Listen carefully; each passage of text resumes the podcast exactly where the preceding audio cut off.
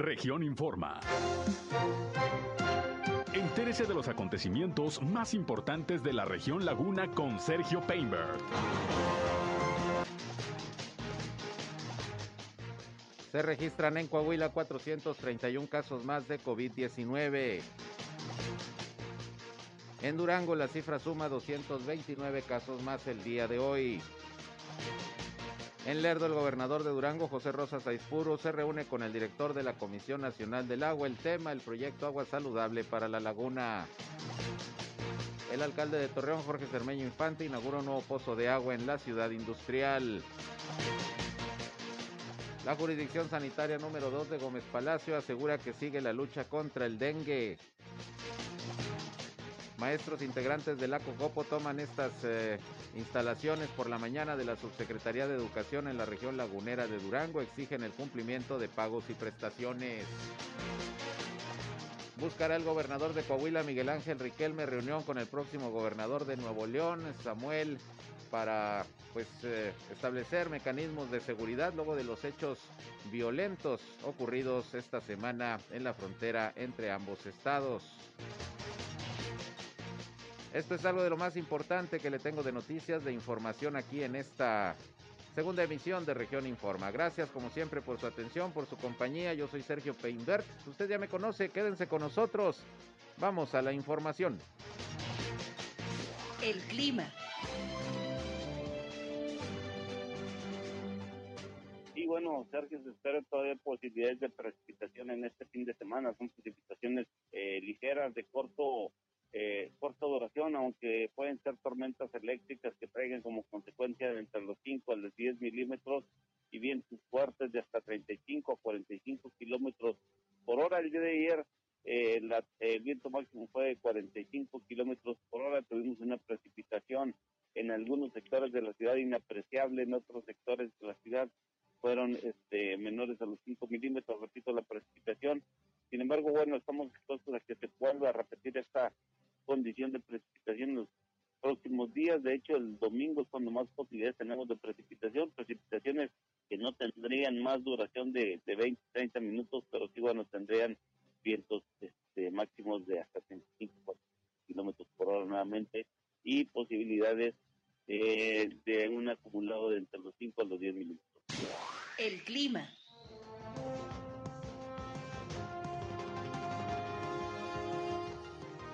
Bien, muchas gracias como todos los días a José Abad Calderón, previsor del tiempo de la Comisión Nacional del Agua. Pues ya bajando un poquito la temperatura, dos, tres graditos ya se sienten, pero sigue siendo bastante calor y vamos a esperar a ver si hay precipitaciones el día de hoy y el fin de semana. Gracias por estar con nosotros. Les recuerdo que no solo queremos que nos escuchen, sino que entren en contacto con este espacio, nuestra línea 871-713-8867. Ahí estamos a sus órdenes para que nos hagan llegar sus reportes, comentarios, sugerencias, lo que deseen expresarnos. Llámenos o mándenos mensajes de WhatsApp. Estamos a sus órdenes. También estamos en Facebook y en Instagram en las páginas Región 103.5 Laguna y estamos transmitiendo por Facebook Live nuestro espacio noticioso. Un saludo a quienes ya nos siguen a través de esta red social. Yo estoy en Sergio Peinber Noticias en Facebook, en Twitter, en YouTube, en Instagram y en sergiopeinber.com, mi portal web de información que les invito a visitar. Como siempre, ahí estamos informándoles y también están nuestros enlaces para que nos escuchen en nuestras transmisiones de radio. Acompáñenos, quédense con nosotros en este viernes, ya el último tirón de la semana. Vamos a la información.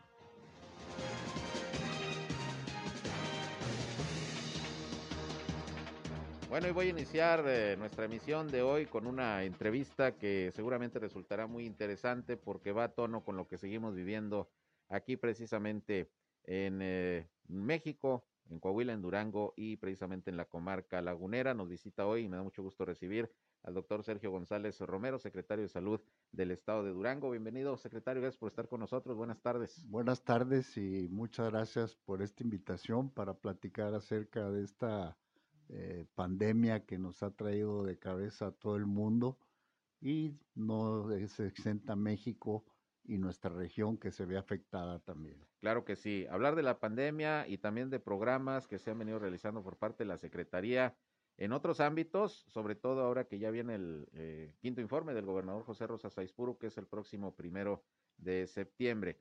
Doctor, en principio, sigue Durango en semáforo naranja. ¿Cómo pinta la cosa hasta este momento? Sí, pues seguimos eh, eh, el último semáforo que fue enviado de la federación ayer. Tenemos 24 puntos a 6 puntos del, del rojo y, y no hay que bajar la guardia porque el problema de incremento de casos que se ha debido a la gran movilidad que hubo de la gente joven hacia las playas y sobre todo el camino que va eh, la pandemia que hemos visto con la historia, que ha venido desde Sinaloa y desde Monterrey y viene como en ola a, afectar pues también aquí a Coahuila y, a, la región Laguna de Durango. Dos estados que están en rojo, Nuevo León y Sinaloa. Sí, entonces eso es lo que tenemos que tener todos en mente, que no solamente la vacuna, sino que el uso de cubrebocas obligatorio, el, bajar la movilidad, que es muy importante la movilidad,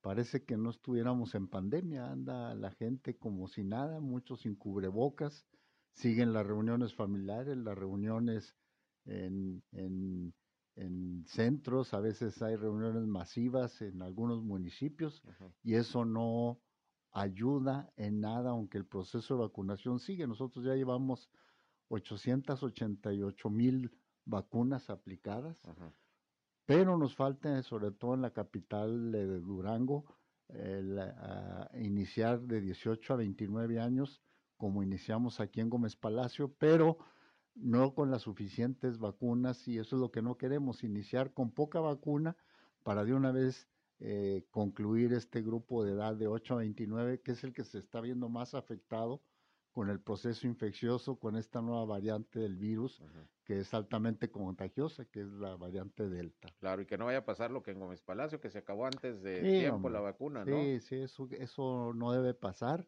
Tenemos que eh, eh, estar muy, muy a tono con lo que dicte Seden y Bienestar para que juntos saquemos el problema eh, coordinadamente y que la gente no se desanime para la vacunación. Por eso tenemos ya planeado tres módulos en Durango con 30 células cada una. Entonces yo pienso que con eso sí vamos a dar este eh, buena, con esa carga de trabajo que teníamos, aunque sea alta, vamos a darle solución. Claro. Eh, les decía al inicio de este espacio que hoy se reportan 229 nuevos casos de COVID-19 en las últimas 24 horas. Aquí, doctor, todos los días pasamos su reporte que da en la mañana en nuestros espacios noticiosos. Es importante mantener a la gente informada. Y bueno, le decía yo ahorita antes de entrar que se ha visto en los últimos días una cierta reducción en los casos porque llegaron a estar casi en los 500 diarios. Sí, llegamos a la 483, el día más alto de toda la historia de la pandemia en el estado y se ha mantenido, ha, bajado un poquito, pero eso no indica que ha terminado la pandemia, al contrario, redoblar esfuerzos, seguir controlando eventos masivos eh, y sobre todo eh, continuar con el proceso de vacunación.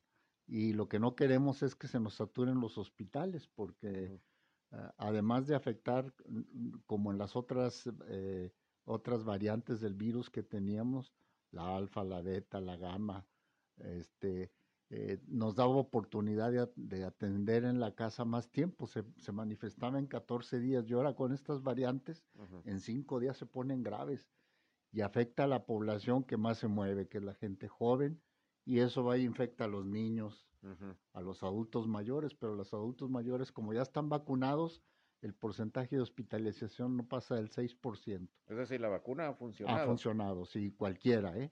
Lo hemos visto pero la gente que hay todavía resistencia a vacunarse y es lo que yo le pido al auditorio que no tenga temor, cualquier vacuna que se le aplique va a ser mejor a que no tenga ninguna porque si no va a caer un hospital gravemente enfermo y mucho, en muchos casos se pierde la vida. Durango capital es el más afectado. Sí, el municipio de Durango, la Durango capital es el más afectado tenemos este poco más de mil eh, casos activos ahorita en la pura ciudad. Entonces nos obliga a redoblar esfuerzos eh, con toda la sociedad para poder abatir este problema. Lo importante es que desde el inicio del gobierno del Estado eh, se empezó a preparar no exactamente para la pandemia, sino mejoramos infraestructura, capacidad del hospital general más grande, aumentamos dos pisos más con inmobiliario, camas, equipos de imagen y sobre todo lo era lo más importante ir a los 39 municipios, dejarles ambulancias equipadas de terapia para poder transportar gente grave a los centros de salud, a los centros de, al, perdón, a los centros hospitalarios donde se les pudiera atender. Y eso ayudó a poder enfrentar la pandemia este, con menos problema. De por sí la pandemia es un grave problema, primero porque el personal no es infinito. Ese es un problema. Y en todos lados, el personal de salud, no hay los especialistas adecuados, los médicos, enfermeras, siempre es finito y entonces aunque tengamos todo el recurso hospitalario, técnico, si no hay personal, pues nos mete en grave problema. Y además que ya tiene un año casi medio luchando con la pandemia y son los que no han descansado. Muchos se fueron al confinamiento y descansaron, pero el sector salud no. Claro. Eh, ¿Hay alguna saturación ya de, hospitales? Sí, los, el hospital eh, 450 y el, de Gómez ahorita están a, capacidad máxima. Estamos reconvirtiendo más camas para poder dar atención a la población, de tal suerte que en el hospital antiguo de Gómez Palacio, que ya era una necesidad cambiarse al nuevo, teníamos 430 trabajadores, ahorita tenemos 160 más de esos. Entonces, hemos estado tratando de mejorar en personal, o sobre todo en área, pues es un área muy distinta como estaba en un hospital de 70 años de antigüedad que ya era prácticamente obsoleto. Claro. Para pasar a otro tema, nada más finalmente, doctor, sobre la pandemia. Insistir en las recomendaciones, en la observancia de las medidas sanitarias. ¿Qué más decirle a la gente? Que se vacune, que cualquier vacuna que le, se le otorgue por, por nuestros gobiernos es adecuada, funciona bien y si no nos vacunamos, el virus se va a hacer más eficiente y va a infectar más rápido y, eh, no pudiera ser nada raro que escapara la vacuna. Entonces tenemos, entre más rápido vacunemos y tomemos las medidas de prevención, más rápido podemos vencer esta pandemia. Pero tener en mente que este virus no desaparece, se va a quedar con nosotros pero no hagamos que sea un círculo vicioso grave que colapse todo el sistema de salud y también importantemente la economía. ¿Ha sido adecuado el ritmo en que ha estado llegando la vacuna a Durango? Sí, nosotros ya, le digo, ya llevamos más de 888 mil dosis aplicadas ah. y, y, el gobernador está haciendo todas las gestiones día a día ante gobernación y Secretaría de Salud para que sea dotado de la vacuna necesaria para continuar con este proceso de contención del, de la pandemia. Además, doctor, de todo lo que ha representado la pandemia del COVID-19, en cinco años que van de administración del gobernador José Rosas Saizpuro, ¿qué otras acciones, qué otros logros se han tenido particularmente en, materia de salud? Pues todo, eh, eh, hemos mejorado 149 centros, hemos dotado de 60 ambulancias nuevas, hemos eh, mejorado infraestructura, entonces 149 unidades. Echamos a andar este hospital de Gómez, que ya era una necesidad, estaba nomás eh, como elefante blanco. Era necesario eh, echarlo a andar, se echó a andar.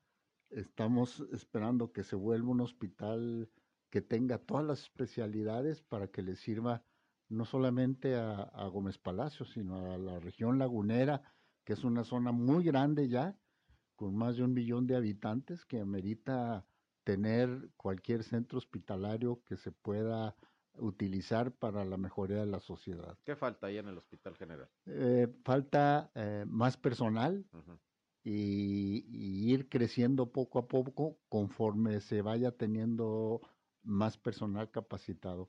No hay la cantidad de especialistas que quisiéramos. Eso fue lo que destapó la pandemia, que la cantidad de personal de salud era poco para una demanda de esta magnitud que tuvimos con urgencia. Entonces, si colapsaron los grandes eh, capitales de ciudades con mucho recurso nosotros pues no era, era de esperarse que pudiéramos tener un problema serio en todo el país. Claro. Eh, ¿Qué otras campañas han impulsado? Hemos, hemos seguido, sobre todo en cancerología, hemos, lo hemos equipado, tiene un, un, un aparato de, de, tomoterapia de lo mejor, es muy selectivo para el tratamiento de, de radioterapia de los pacientes con cáncer. El, la braquiterapia de alta tasa de dosis es un aparato nuevo. Un citómetro para clasificar la leucemia de los niños, que es el principal tumor de ellos. Y entonces ya estamos en posibilidades de clasificarla, darle seguimiento si vamos bien con la leucemia de los niños. Antes las tenemos que mandar a México a que la clasificaran y ahora no. Ya tenemos un laboratorio para darle seguimiento y clasificación. Y este es muy importante que, que el SECAN el, centro de cancerología no ha tenido desabasto, no ha tenido desabasto, igual que el, porcentaje de abasto en todos los centros no baja del 80%. Eso es, eh, está fluyendo la está medicina. Está fluyendo, está fluyendo con mucho, con mucho trabajo, está fluyendo, pero nosotros agarramos un abasto al inicio del 14% en todos los centros. Queda prácticamente un año de administración. ¿Qué falta, qué restos hay, qué instrucciones ha dado el gobernador para el cierre? La instrucción, la instrucción del gobernador es priorizar la salud a la población y vamos a seguir trabajando, aunque la situación económica del país eh, está complicada, pero no vamos a cesar en dar la mejor oportunidad en servicios para la población duranguense. Que esa es otra, se ha sorteado el tema presupuestal, ¿no? Sí, eh, y en todo el país este, los gobiernos están teniendo problemas, sobre todo porque está la pandemia, es un gasto fuerte. los, los, los servicios generales de siempre, la vacunación, que hay que cubrirla, y la vacunación universal que sigue. Entonces hay que ir a vacunar, por, por ejemplo, para rubiola, sarampión, lo de siempre. Sí, sí, sí. Más la pandemia en los municipios, más el, trabajo habitual. Entonces está sobrecargado de trabajo con el mismo personal. Claro. Y, recurso estatal principalmente, ¿no? Federal poco. Pues eh, eh, sí, sí nos ha apoyado la para la operación general. Para la operación habitual, pero este no se contempla vacunación, por ejemplo, y vacunación, desplazar personal a todos los municipios, llevar la vacuna, refrigeración, todo lo que es logística y los trabajadores, pues es lo que lo ha encarecido porque hay que darles de comer, este, es una serie de, de un proceso, pero que bien vale la pena por la salud de la población. Hay una preocupación ahorita que han externado muchas personas y es esto que ha surgido de la necesidad de reforzar la vacunación que ya nos hemos puesto. Más dosis, eh, una tercera para las de dos dosis, una segunda para las de una dosis. ¿Qué han visto ustedes en el sector? Hasta el momento yo estuve platicando con Alejandro Sbarch, que es el director de Cofepris México. Sí. Ahorita no ha salido, aunque las empresas digan que se requiere como Pfizer, este Cancino, una dosis extra no, no se ha demostrado en estudios científicos, sobre todo el tiempo que, que se deba requerir una, una segunda dosis o, o, una tercera en caso de los que llevan dos dosis. Y nosotros lo daremos a conocer en cuanto se tenga todos los permisos y la, el estudio de COFEPRIS México para poderlo hacer en caso que así sea. Pues somos 130 millones y para darle eh, la cantidad de vacunas a la, a la población este, que se va a ver afectada, pues primero completar un esquema y luego ya para poder ir combatiendo al virus, si no nos va a ir ganando, va a ir mutando y, y se va a hacer más difícil y en una de esas puede escapar a la vacuna. ¿Cuándo pudiéramos pensar que la pandemia va a, reducirse de manera importante? No sabemos, decía que esta pandemia nos ha agarrado, que conocemos ya mucho de la pandemia, pero desconocemos el doble, porque desgraciadamente las pandemias no vienen con manualito para ver qué hacer, claro. es algo nuevo que nos agarra a todos con el aprender día a día. Y estamos con ensayo, error, ensayo, error. este, y es lo que tenemos que seguir haciendo.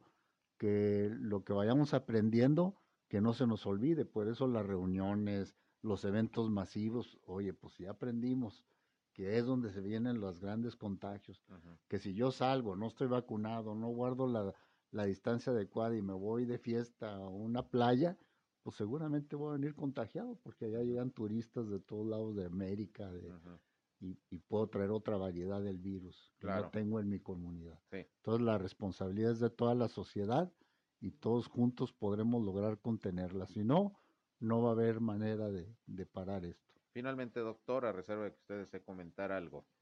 Ya anunció el gobernador José Rosa Saispuro el regreso a clases presenciales a partir del próximo lunes 30 de agosto. Eh, usted ahí estuvo presente en el anuncio, obviamente hay coordinación del sector salud, de Secretaría de Educación, sindicatos, etcétera. Yo le pregunto, eh, ¿qué recomendaciones de la Secretaría de Salud para este regreso a las clases Primero lo que hicimos nosotros es georreferenciar los casos activos en todos los municipios. Es decir, tenerlos en cuenta dónde están concentrados y ver, empezar con, con aquellas escuelas eh, que se llaman multigrado, donde la cantidad de contagios es mínima o no existe y empezar ahí. Y sobre todo, y donde hay más contagios, eh, reducir el aforo, ver las condiciones de cada escuela, no van a regresar todas de golpe, sería imposible controlar, paulatino, y también observar qué está pasando y ir con la georreferenciación, si de una escuela donde está alto el contagio, momento, aquí vamos a ver qué vamos a hacer, hacer pruebas aleatorias, y es decir, se están tomando medidas para que no nos agarre un proceso que después tengamos que arrepentirnos. Y siempre se va a priorizar la salud de los niños, niñas y, los que acudan a, las clases y también salvaguardar la salud de los profesores y de la gente que trabaja en las escuelas, porque a fin de cuentas es un binomio que no se debe separar. Así es. Doctor eh, Sergio González Romero, pues algo que ustedes agregar. Primero, agradecerte eh, la invitación para poder informar a nuestra comarca cómo está la situación de la pandemia no hay que bajar los brazos, seguir trabajando duro todos juntos, no desdeñar la pandemia, no se ha terminado y solo así juntos podremos lograr seguir adelante. Muy bien, pues muchas gracias. Es el doctor Sergio González Romero, secretario de Salud del estado de Durango y nos ha platicado de lo mucho que seguramente el gobernador José Rosa Puro la próxima semana eh, tratará, informará en su, en su quinto informe y estaremos pendientes. Gracias, doctor. Muchas gracias. Gracias. Vamos a una pausa y regresamos. Son las 13 horas ya, una con 24 minutos.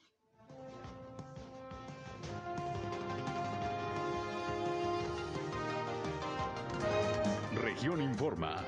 Ya volvemos. Al aire, región 103.5. Continuamos en región Informa.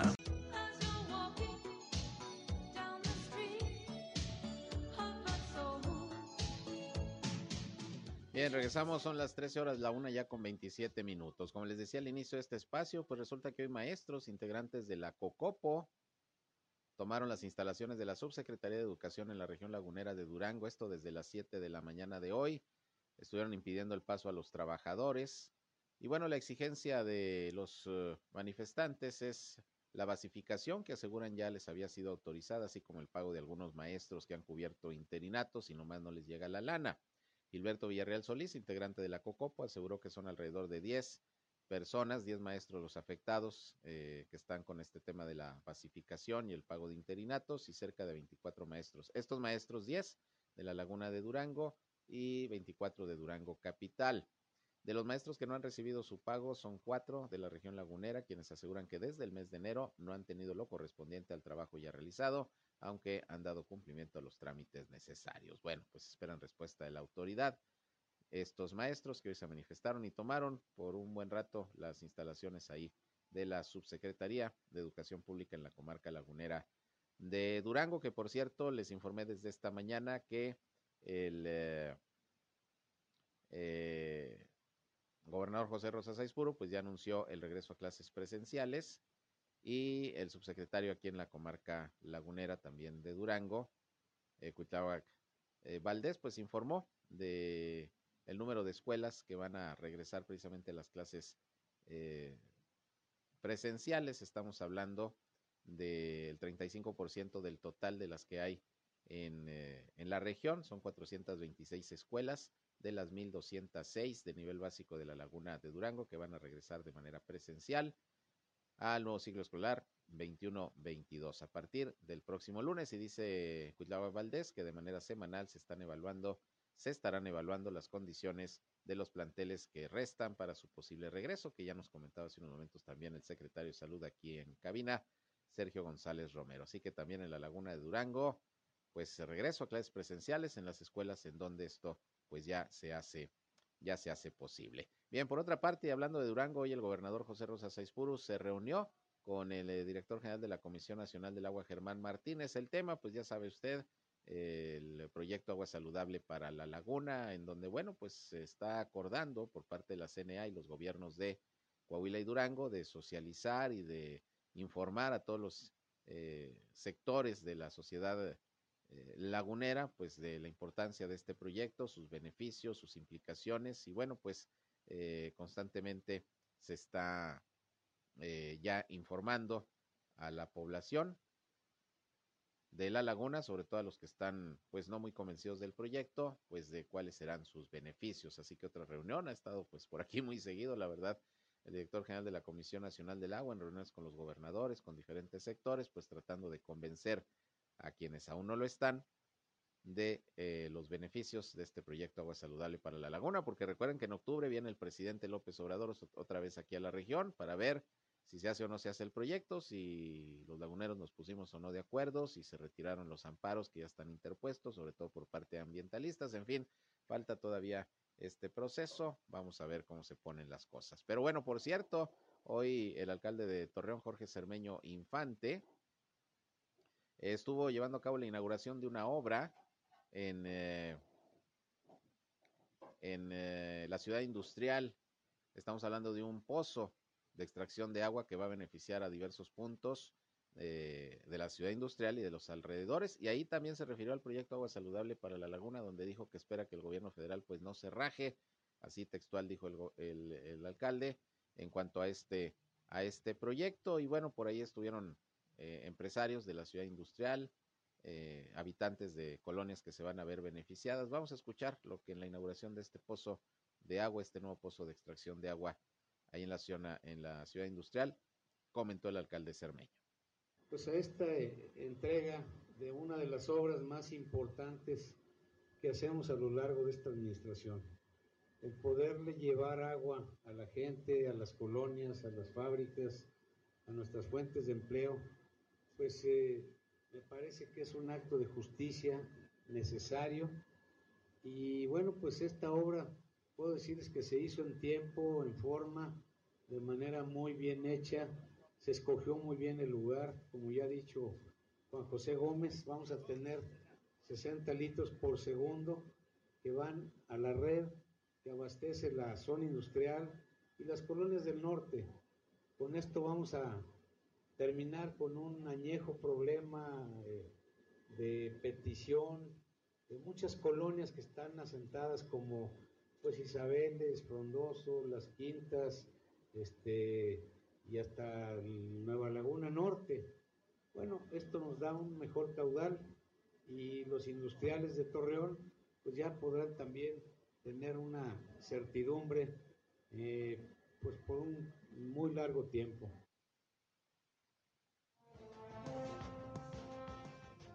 Bien, pues ahí tiene usted lo que dijo el alcalde Jorge Cermeño Infante con la inauguración de este nuevo pozo que va a beneficiar a buena parte de aquel sector de la ciudad de Torreón, aquellas colonias que están aledañas a lo que es la ciudad industrial. Que por cierto, hablando de pozos de agua, de drenaje y de cimas, déjeme le comento que hoy a través de un comunicado, el gerente técnico de la municipal eh, afirmó que sigue habiendo problemas con el tema de la basura que tapa los drenajes.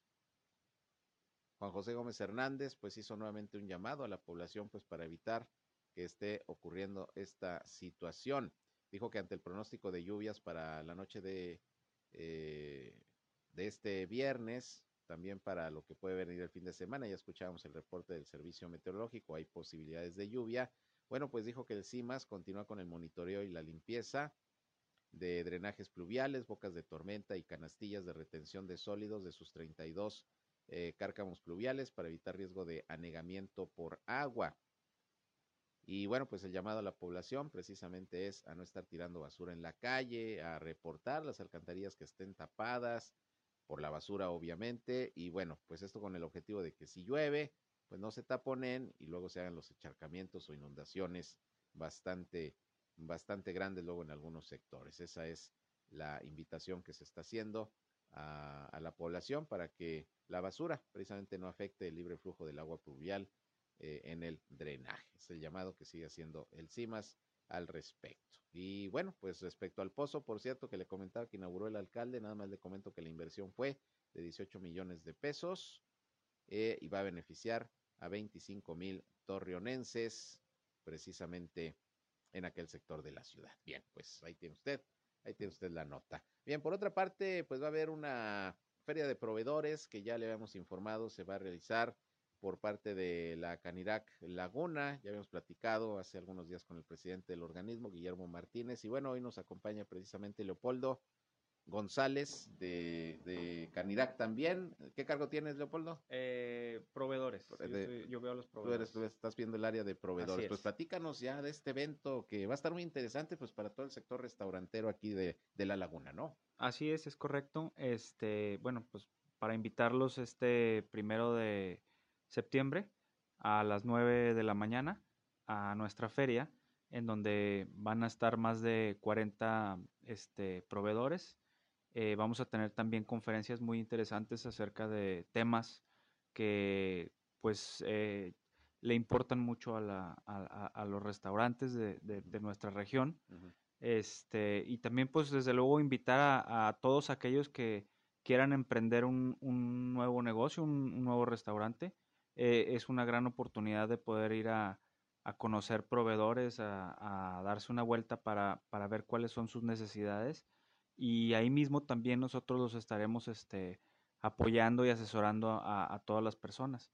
Exacto. Eh, ¿Qué vamos a encontrar en la exposición? ¿Qué tipo de productos eh, se van ahí a, a- a mostrar que le puedan interesar a los restauranteros? ¿De alimentos, de mobiliario, de utensilios, de qué? ¿O de todos? Bueno, e- e- efectivamente, la intención de esta feria fue eh, abarcar casi todos los aspectos que necesita un restaurante para poder operar, desde el mobiliario, equipo de cocina, este, los cárnicos, tanto pollo, res, mariscos, pescados, como los vegetales, como lácteos, este, inclusive vinos, todo, todo, todo lo vamos a abarcar. Va, va a estar muy interesante, la verdad. ¿Cuál es el procedimiento? ¿Quiénes se pueden inscribir? ¿Dónde? ¿Hasta cuándo? ¿Cómo está, Leopoldo? Bueno, el procedimiento es muy simple. Este, al momento de asistir, ahí mismo pueden este, pagar su boleto.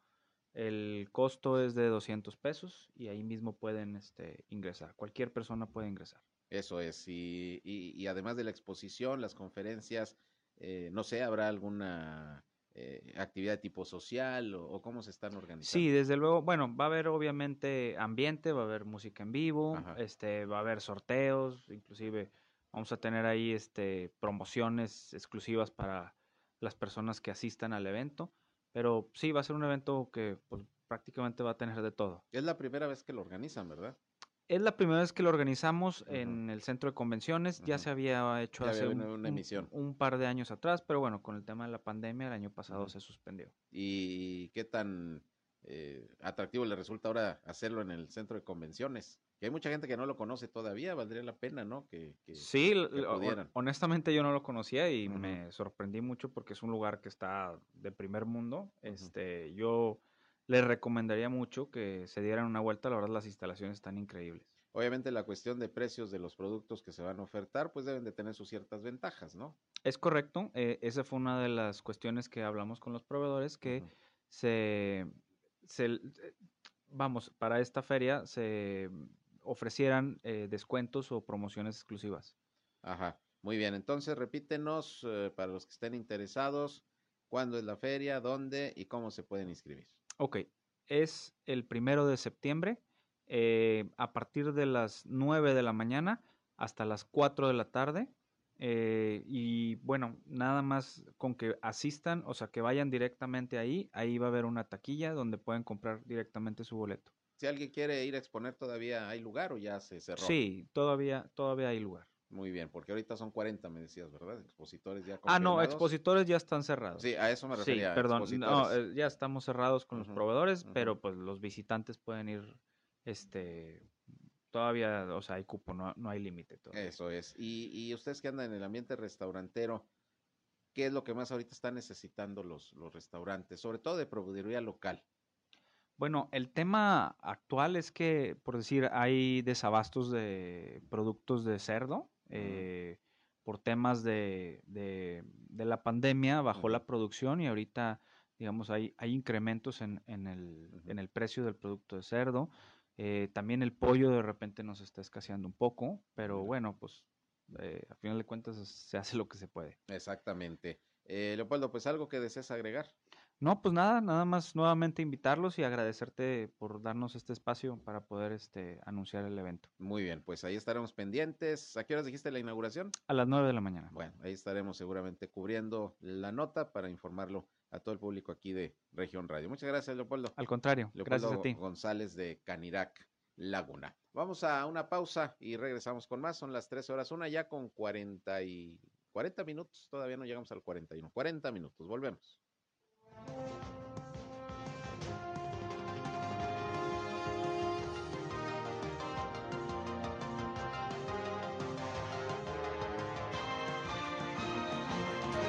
En un momento regresamos a Región Informa. Somos Región Radio 103.5. Regresamos a Región Informa.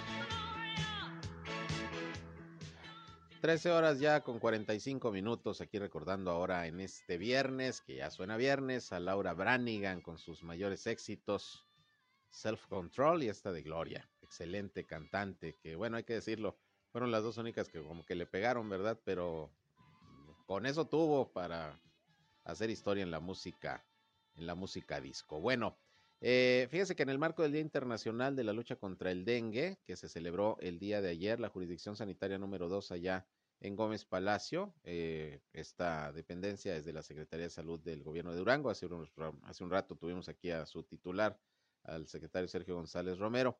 Bueno, pues eh, arrancó de manera simbólica las acciones contra el mosquito Aedes aegypti, que es el vector transmisor de enfermedades como el dengue, el zika y el chikungunya. Eh, la doctora Anelvi Acosta Ayala, que es la jefa de vectores de la jurisdicción sanitaria número 2, reconoció que esta es una actividad que se realiza prácticamente todo el año, es muy importante, pero se intensifica durante la temporada de lluvias, ya que la acumulación de agua, como sabemos, así como el calor y la humedad son propicios para la reproducción del mosquito transmisor del dengue. Y dijo la doctora que en esta ocasión habrá dos semanas muy intensas en algunas colonias de Gómez Palacio y Lerdo, principalmente donde hay algunos puntos de riesgo, por lo que se está pidiendo a la población que permita entrar a sus casas para eliminar depósitos de agua, quitar cacharros, acabar con los criaderos de mosquitos dentro de los hogares y disminuir así la densidad del animalito en el ambiente. También dio a conocer que hasta el momento no se tienen, esto es lo importante, no se tienen hasta el momento casos registrados de dengue en la región, por lo que es importante intensificar las labores de prevención. Y de veras, si usted tiene cacharros ahí en su patio, arrumbados en los techos, eh, deshágase de, ellos si tiene la posibilidad porque se junta el agua eh, y ahí se genera el mosquito. En agua limpia, ¿eh? no tiene que ser agua sucia, en agua limpia, en agua de lluvia. Entonces, pues la idea es que se combata con la colaboración de todos los ciudadanos, precisamente al mosquito transmisor del dengue. Ahí está, ahí está la recomendación. Que por cierto, hablando de las lluvias, fíjese que eh, las que se registraron en Torreón este jueves por la noche, hubo algo de lluvia. eh, por momentos se vio pues bastante tranquila, pero resulta que dejó un saldo de 25 árboles caídos, la mayoría en el oriente del municipio de Torreón, según está informando eh, el área de protección civil. 25 árboles caídos con las lluvias de ayer por la noche. Esto se presentó sobre todo en las colonias Monterreal, sección 38 y Rincón La Merced. Uno de los árboles pues dañó un vehículo que se encontraba en el estacionamiento de un centro comercial ubicado en el fraccionamiento La Perla. También se reportó la caída de una barda en una finca ubicada sobre la calle Casa del Cerro de la colonia Rincón La Merced, sin que afortunadamente se reportaran personas lesionadas. Es que hubo rachas de viento hasta de 38 kilómetros por hora y se registraron estas rachas de 19 a las 20 horas. Le digo, pues sí llovió, incluso aquí eh, por la Alameda, donde estamos transmitiendo siempre en región Informa, cayó algo de lluvia, pero pues no, no se veía que que fueran muy fuertes, que pasaran mayores. Aquí el problema fue el viento, pero bueno, es lo que está reportando Protección Civil, 25 árboles caídos. Luego, por otra parte, una falla mecánica de un autobús de transporte de personal que circulaba por la carretera de Jauja a Tlahualilo en Durango provocó que cayera hacia un canal de riego, resultando cuatro personas lesionadas y daños materiales por 50 mil pesos en hechos ocurridos al amanecer de este viernes. Fue por ahí de las 7 de la mañana que las autoridades recibieron el reporte de este accidente en dicha carretera en la Jauja Atlahualilo, Durango.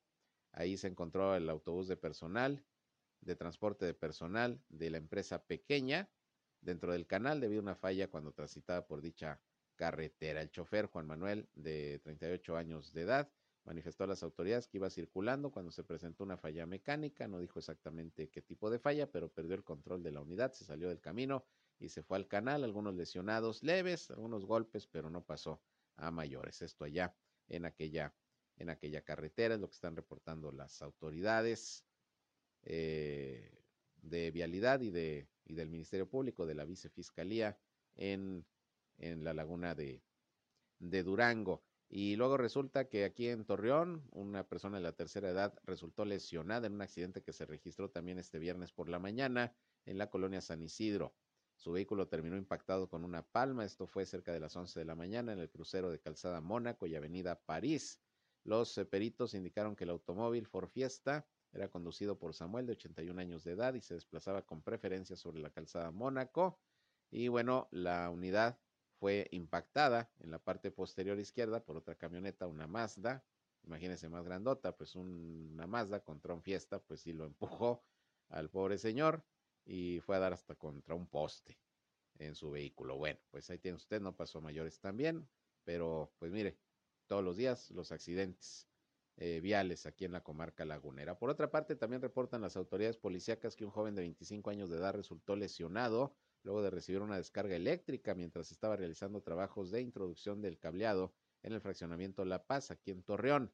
Esto fue durante la tarde de ayer, ahí en la calle eh, Arturo Henderson de ese sector habitacional. El empleado fue identificado como Christopher, de 25 años, quien presentó algunas quemaduras en sus manos. Se encontraba maniobrando el, el cableado cuando accidentalmente tocó una línea de alta tensión y recibió la descarga. Por ahí sus eh, compañeros le, auxiliaron y llegaron ahí los paramédicos de la Cruz Roja y se procedió a su atención. Pero como hay accidentes de trabajo, eh? sobre todo con eh, quienes se dedican a las instalaciones eléctricas, de aire acondicionado, que andan en los techos de las casas. Cuando no hay descargas eléctricas, se caen. en fin, a veces hay que tener más cuidado cuando se están realizando estas labores. Por lo pronto, este, este joven pues resultó ahí con sus manos algo quemadas por recibir esta descarga eléctrica. Y hubo otro accidente también, eh, precisamente hoy por la mañana, pero ya fue más tarde, por ahí de las 11.30, un conductor impactó su camioneta contra dos vehículos estacionados en la colonia Fuentes del Sur.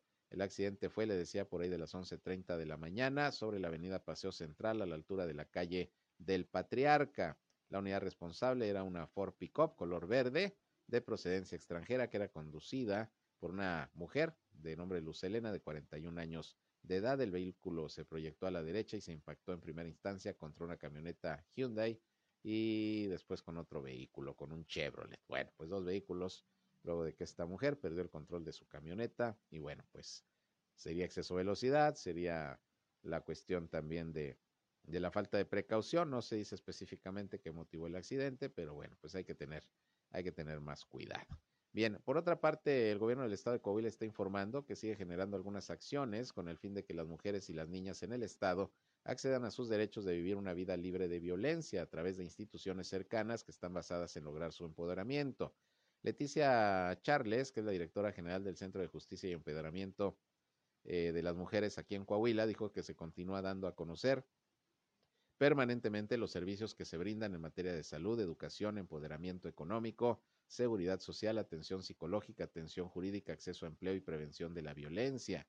En la actualidad dice que Coahuila cuenta con cinco centros de justicia para la mujer y uno más está próximo a inaugurarse.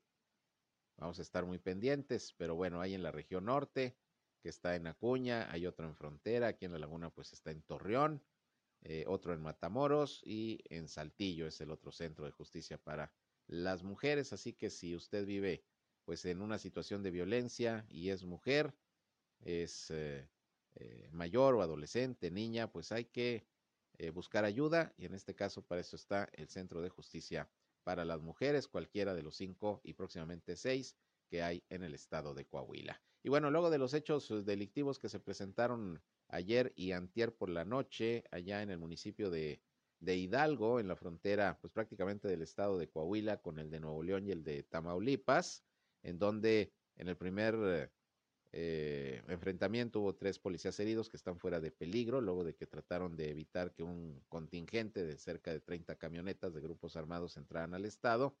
Bueno, pues eh, eh, lograron pues evitar que, que, pasaran al estado de Coahuila, se fueron hacia Anáhuac, Nuevo León, quienes venían en esos vehículos, pero luego a las nueve de la mañana, más o menos de ayer, pues hubo otro enfrentamiento en donde ahí sí, pues eh, intervinieron además de elementos policíacos, miembros de la Guardia Nacional del Ejército, y hubo tres eh, civiles armados abatidos, según lo que informó el gobernador Miguel Ángel Riquelme Solís. Bueno, pues ante estos hechos que le, que le vuelvo a, a comentar, que ya les informamos antier y ayer, bueno, pues el gobernador dijo que va a buscar reunirse próximamente con Samuel García, que es el gobernador electo del estado de Nuevo León, del Movimiento Ciudadano, al que, por cierto, le quitaron la multota de casi 30 millones de pesos que le iban a, imponer por parte del INE por la publicidad en redes sociales que le ayudó su esposa Mariana a, a, realizar durante la campaña, ya la libró también de esa multa, ganó la gubernatura. Bueno, pues el gobernador Miguel Riquelme dice que se va a reunir próximamente con el gobernador electo, pues para ya irse poniendo de acuerdo sobre la labor de coordinación que debe existir entre estas entidades, Tamaulipas, Nuevo León y Coahuila para evitar pues la entrada, la circulación de miembros de la delincuencia organizada. Habremos, eh, habremos de estar pendientes de esta reunión. Por lo pronto dijo que ya la va a estar tratando de concertar el gobernador Riquelme con el próximo gobernador de Nuevo León, muy joven Samuel García. Estaremos pendientes porque ya ve usted lo que pasó antier y ayer allá en aquella franja fronteriza entre las tres entidades correspondiente sobre todo al municipio de Hidalgo, de Hidalgo, Coahuila. Bien, con esto nos vamos. Llegamos al final de la información aquí en esta segunda emisión de Región Informa. Gracias por su atención, por su compañía. Están ustedes bien informados, bien informadas y les recuerdo que a las 19 horas, a las 7 en punto de la tarde-noche, estamos con ustedes en nuestra tercera emisión con el resumen más completo de la radio en la comarca lagunera. Así que les espero, sigan con nosotros por lo pronto aquí en el 103.5 de frecuencia modulada Región Radio, una estación más del grupo Región, la Radio Grande de Coahuila. Yo soy Sergio Peinbert, usted ya me conoce. Buenas tardes y si van a comer muy buen provecho, se quedan unos momentitos más con mi compañero Reyham, con música, sorpresas, alegría, comentarios y todo para que continúen con nosotros disfrutando de nuestra programación. Buen día.